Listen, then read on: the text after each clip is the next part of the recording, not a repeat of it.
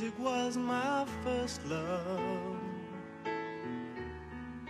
and it will be my last. Music Hola a todos, bienvenidos y gracias por estar ahí acompañándome en este nuevo desafío personal. Los está saludando Dream Runner, el corredor de sueños.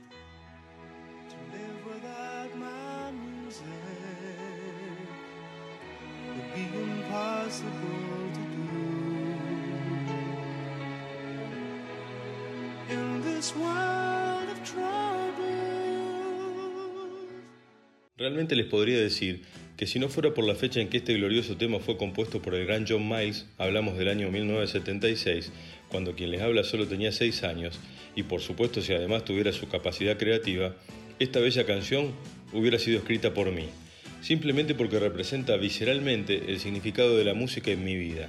Es sencillamente genial, lógico, valga la aclaración, a mi criterio personal, como todos los contenidos que iré compartiendo con ustedes. Nos dice el maestro Miles, la música fue mi primer amor, vivir sin mi música sería imposible, en este mundo de problemas mi música me saca de ellos, y claramente para mí tiene ese poder, curativo podríamos decir. Miles de veces a lo largo de mis cinco décadas de vida, un viejo tema sonando imprevistamente en el reproductor de música del auto, una sugerencia de YouTube, la playlist de Spotify te pone una canción y automáticamente el motivo del enojo se fue pulverizando a medida que los minutos del tema iban avanzando.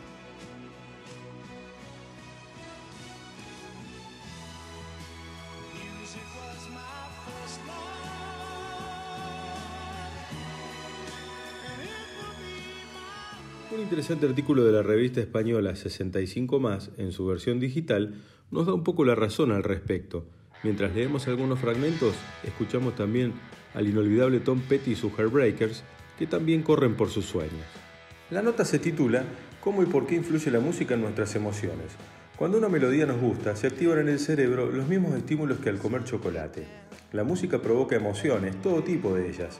Alegría, tristeza, nos evoca recuerdos, nos hace llorar, nos inspira, nos anima o por el contrario, si no nos gusta, genera rechazo. En definitiva, la música nos hace sentir. Así es, todos lo hemos experimentado.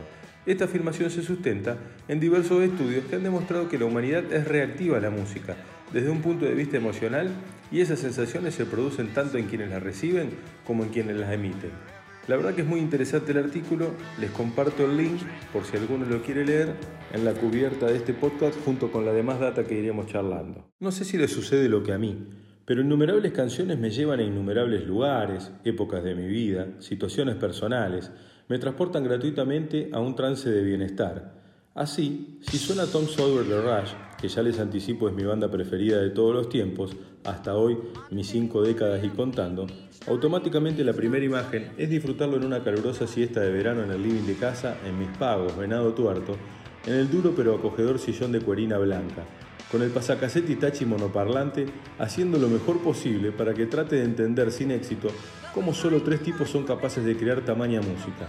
Respecto a Rush, ahí me detengo, porque como podrán imaginarse, habrá un episodio, o quizá varios, completos dedicados a ello, simplemente porque no se puede pasar ligeramente algo que forma parte de mi vida desde hace 35 años.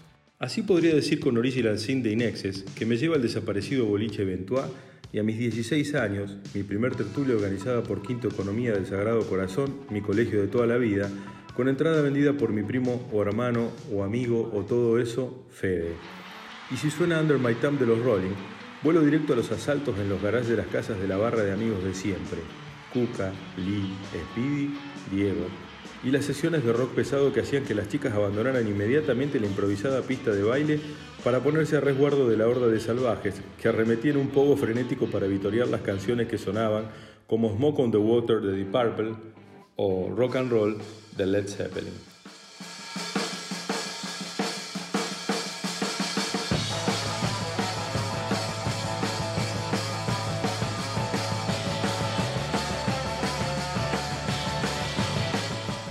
Alguien formado por mis queridos viejos, Lucho y Marta, en las más absolutas de las libertades, pero no es por eso sin pautas de conducta y educación dignas de un hijo de una docente, pese a que lógicamente tengo mis gustos musicales personales, eso no significa que la mayoría de los géneros al menos me caigan simpáticos y muchos de ellos definitivamente me agraden y mucho.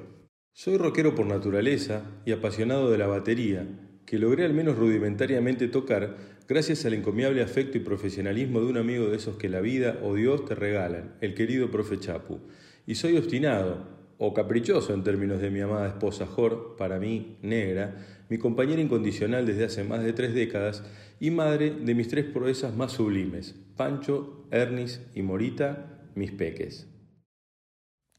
Les decía que muchas de las cosas que en mi delirio me propongo hacer, como por ejemplo un podcast, terminan hechas, y en el camino a lograrlas inevitablemente hay gente que se copa y ayuda a que suceda, entre ellos el nombrado profe Chapu y su socio, el gran Juli, ambos propietarios de la bicicleta, el estudio de grabación que permite que mi voz suene al menos audible y este podcast tenga una calidad de sonido única.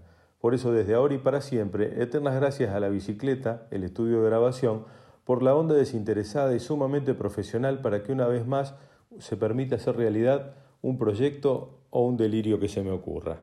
Pero volviendo a la música, les decía de mi amplitud de gustos y mi apertura mental al respecto. Crecí en una familia afecta a ella y a la radio, dos aliadas incondicionales sin duda.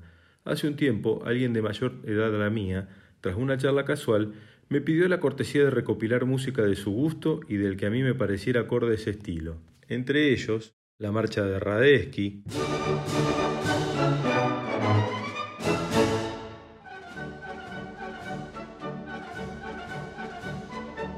cuatro estaciones de Vivaldi,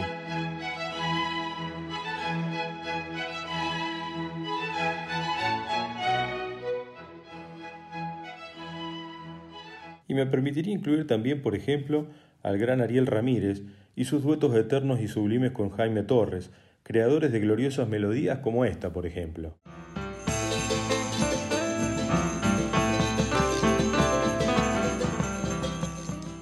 Cómo olvidarme además de los sábados a la noche, cuando mis abuelos Luis y Anita venían a cenar a casa y religiosamente se miraba a Silvio Soldán y sus grandes valores del tango, en donde destacadas orquestas y cantautores interpretaban bellezas como esta.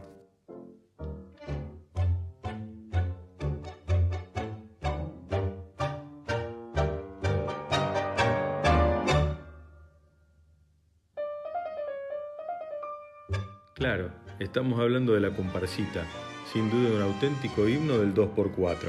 Y escucharlas me lleva inevitablemente a los magazines de mis viejos, sonando los chalchaleros, los fronterizos, Julio Iglesias, José Luis Perales y tantos otros. ¿Y qué decirles si escucho a Pavarotti cantando Nessun Dorma? Automáticamente la emoción me invade al oír la voz extraordinaria del mejor de los tenores y mis inmediatos recuerdos de la adolescencia en San Francisco, pero no de California, sino de Córdoba, donde el querido desaparecido Tito, mi tío por adopción, en las noches de sobremesa se tomaba un whisky del bueno y escuchando ópera recordaba su Italia ancestral. Parte inolvidable de mi vida, sin dudas, mis estancias en esa ciudad, donde aún conservo cariño y vinculación con Norma, su esposa, y Damián y César, sus hijos, con quienes mantengo una relación invaluable. De San Francisco, imposible olvidarme del boliche Atlantis y su enorme pista central de baile simulando nada más y nada menos que un barco. Y si suena The Outfield cantando todo el amor del mundo, sin duda de los pocos descubrimientos míos previos a que Fede me los hiciera conocer, obviamente la primera imagen es volver a ese entonces.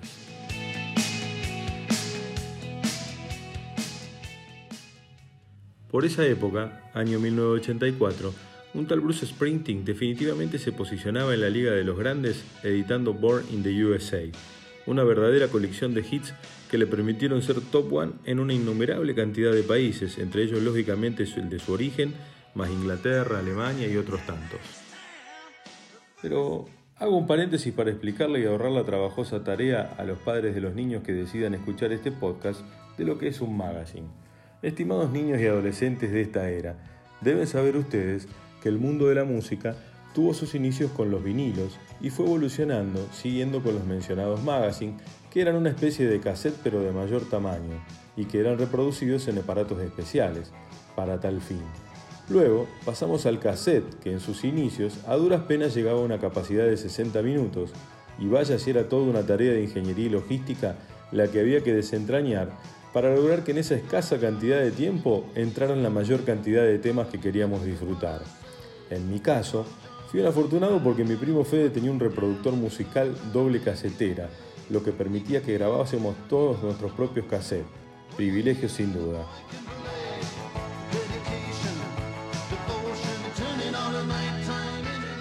La otra opción de la que disponíamos era acudir a Musicomanía, la disquería local donde el querido Jorgito Marenghini, su encargado, con su buena onda habitual, nos permitía siempre escuchar los discos nuevos que a duras penas llegaban por estas tierras, para que luego grabáramos cassettes que por suerte fueron ampliando su capacidad a 90, 120 y hasta 180 minutos.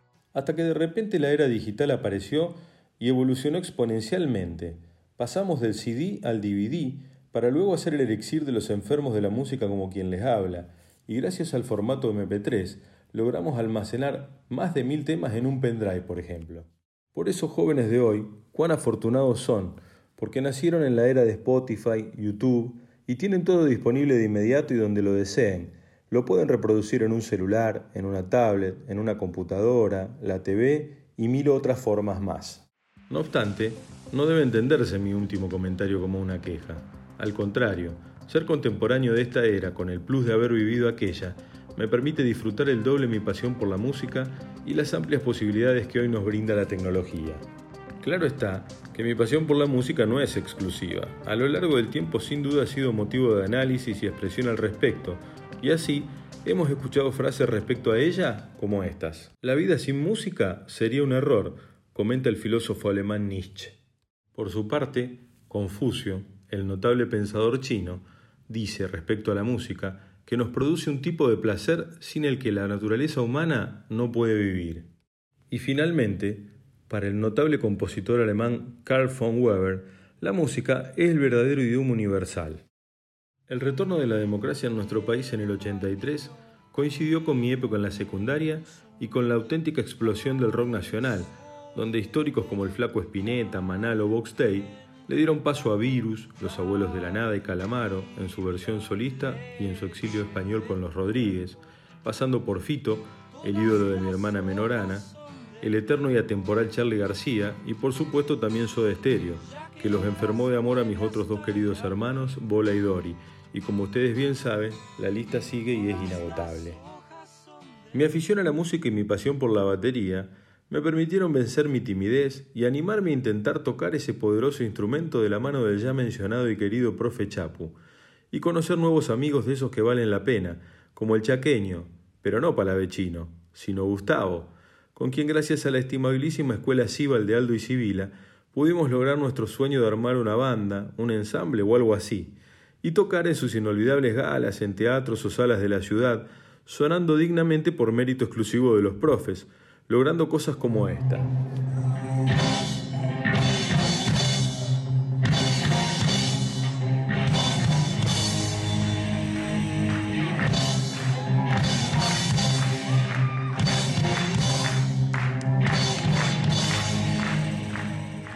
Música además me dio el coraje y la desfachatez para vencer al enemigo interior, como describe Rush en una de sus canciones Al miedo, ese elemento pernicioso que nos paraliza y no nos deja hacer, y me ayudó a lograr un sueño impensado, el de llenar un teatro local con un recital solidario mediante una banda bonaerense llamada Kid Gloves, que les rendió un tributo superlativo a Rush, la banda de mis amores, y me regaló como bonus track, para ponerlo en términos acordes a este podcast musical, ganarme la eterna amistad de alguno de sus integrantes, como el sublime baterista Gustavo, que logró con muchísimo esfuerzo replicar casi totalmente la DW, es decir, la batería utilizada por mi máximo ídolo musical, el tristemente desaparecido Neil Peart. Su bajista de entonces Claudio, o uno de sus plomos, pero no refiriéndome al peso, sino a su carácter de asistente de la misma, el gran tío o Uncle Marce. Por estos días se dio a conocer la noticia de haberse cumplido nada menos que 40 años de la histórica visita de Queen en la Argentina. Qué locura el paso del tiempo. Y como siempre suele pasarme, coincide ello con mi idea de hacer este podcast y entonces un montón de recuerdos van y vienen en mi memoria.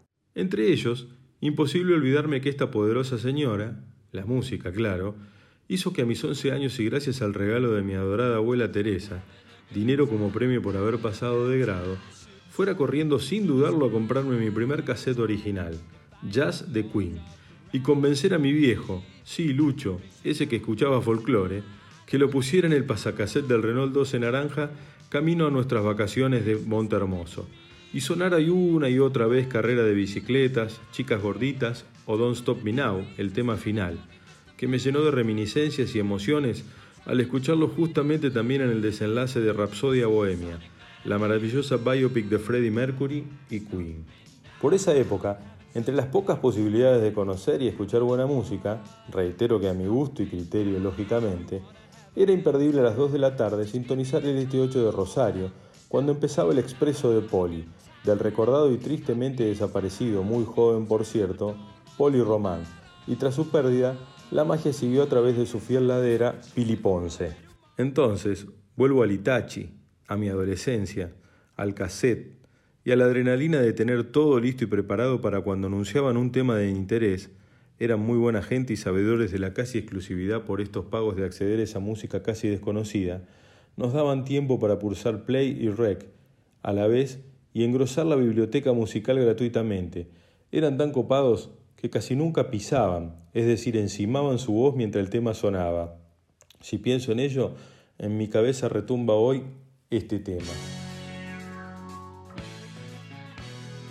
Claro, hablo de Rainbow y su eterno hit Calles de Sueño.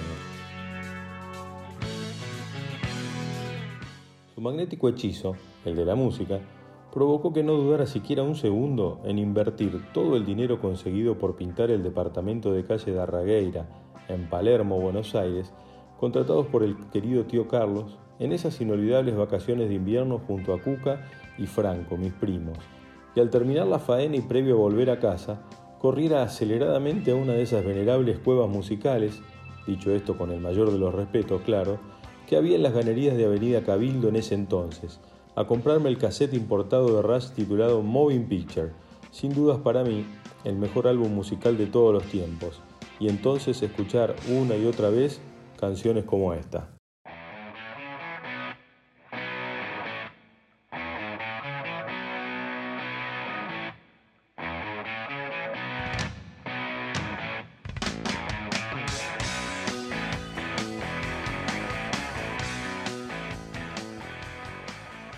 Pasar a ser un integrante más de los infectados por el virus rayero y para siempre.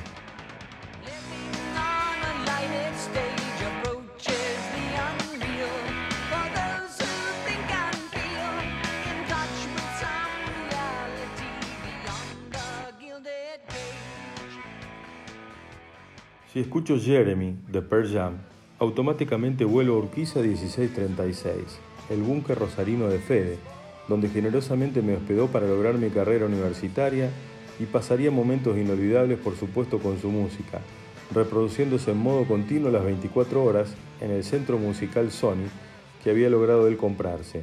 Esa sí que era una descomunal máquina sonora. De esa hermosa época rosarina coseché amigos que aún hoy conservo, como Norbio Juan Pablo, y si extiendo ese periodo a la época santafesina donde culminé mi periplo universitario, sin duda sumo a ellos al gran Carlitos, el genio que me inscribió puntualmente cada año en las materias a cursar, sin que tuviera que hacer para ello los más de 300 kilómetros que separan mi venado tuerto natal de la ciudad de Santa Fe. Por ese entonces, cuando lograba robarle el dunita a mis viejos y desandaba el camino, sonaba entre otros oasis con este hermoso tema.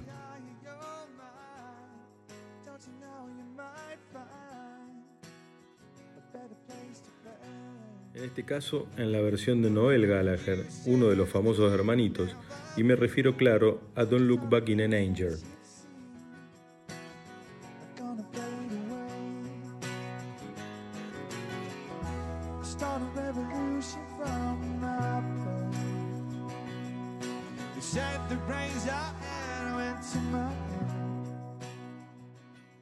Música, siempre música como una atracción irresistible, una relación inagotable, una cosa en simbiosis única, perfecta entre ella y yo. Recientemente leí por ahí una frase puesta en la pizarra de la vereda del bar de Sheep, del Soho londinense, lugar de frecuente asistencia de gente como John Lennon, David Bowie, Sid Barrett, o donde Kate Moon, el virtuoso y polémico baterista de los Who, fue expulsado de por vida por tirar una bomba de humo en su interior. El cartel decía, Cuando tengo la música, tengo todo un lugar a donde ir. Sencillo, cierto y genial, ¿no les parece?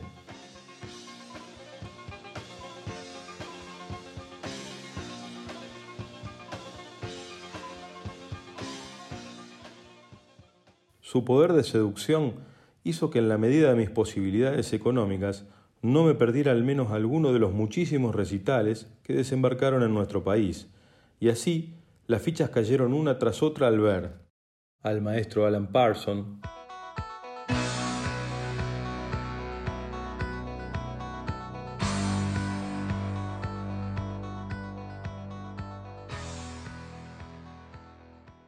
los Guns N' Roses,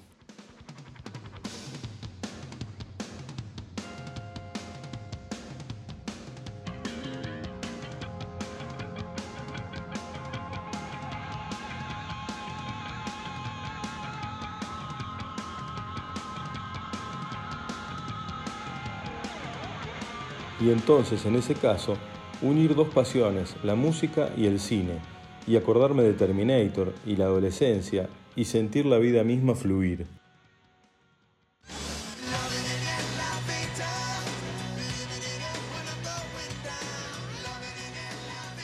Aerosmith,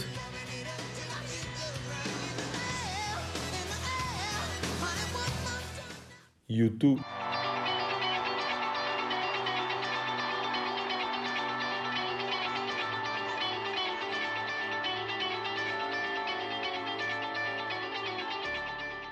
Y lógicamente recordar quinto año, Bariloche y el adiós al secundario. Deep Purple.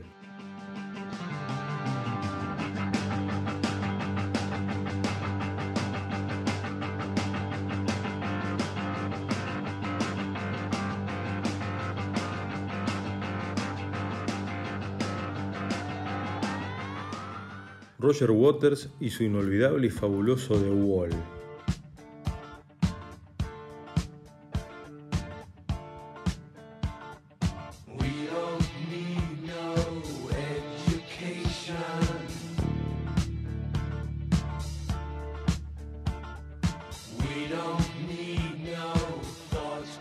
Es imposible no recordar el calor de esa agobiante noche de verano que disfrutamos con Fede y Diego o Dotore, otro de esos amigos que la vida me regaló hace ya más de 25 años. Steven Wilson,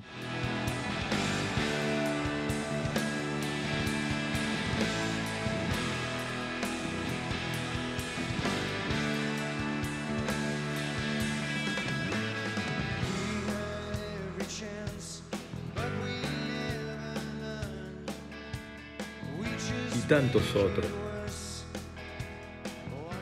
Por supuesto que decidí dejar para el final al sueño absoluto hecho realidad, Rush.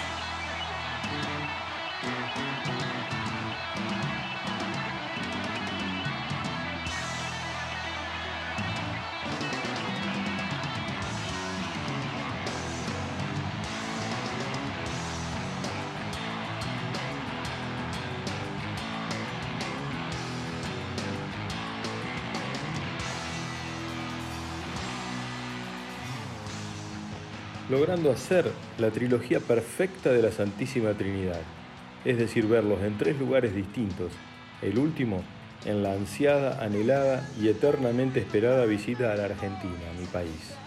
Pero eso será, como les anticipé, materia de al menos un episodio y más adelante.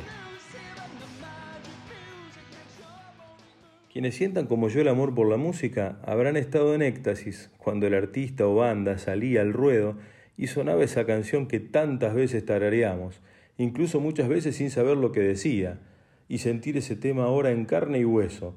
Pocas cosas más difíciles de explicar en palabras es un sentimiento vivido así, tan intensamente. Recién al hablar de Pudiste ser mía de los Guns, relacioné la música con el cine, y esa es otra combinación personal que me apasiona, pero quizás sea motivo de otro episodio de este canal. Pero la música y yo parte 1, el primer episodio del Corredor de Sueños ha llegado a su fin. Los invito a estar conectados, atentos, porque en breve llegará la conclusión del primer episodio. Mientras tanto, los dejo con un agradable tema que justamente habla de los sueños o de los soñadores, llamado Dreamer, de Supertramp. un clásico. Y les digo muchas gracias y hasta el próximo encuentro. Chau soñadores.